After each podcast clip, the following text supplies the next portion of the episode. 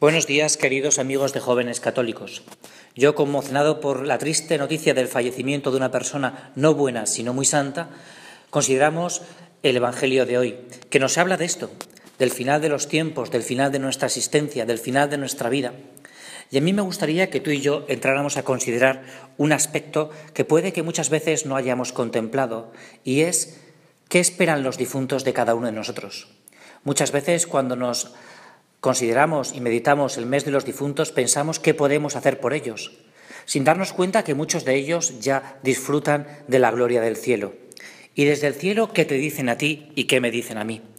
Es una buena consideración para que tú la pienses hoy y la pensemos siempre. ¿Qué nos dicen esas personas queridas que ya disfrutan de la gloria del Señor?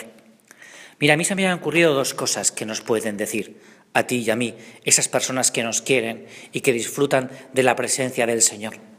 La primera es que tú y yo tenemos que rezar. Reza, nos dicen desde el cielo. Reza porque lo único importante en esta vida no es que tengas muchos bienes, sino que seas amigo de Dios, amigo del Señor, amigo de Jesucristo. Decía un gran santo, si no consigues ser alma de oración, has perdido el tiempo. Y es lo que nos gritan desde el cielo esas personas que nos quieren. Reza, sea alma de oración, sea amigo de Jesucristo.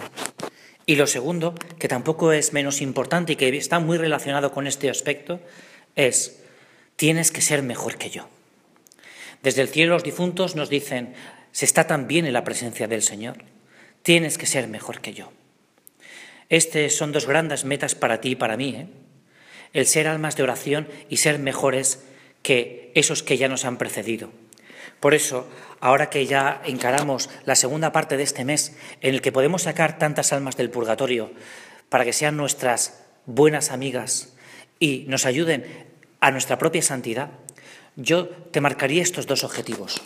Que seas alma de oración y que tengas ese deseo grande por ir al cielo siendo muy santo.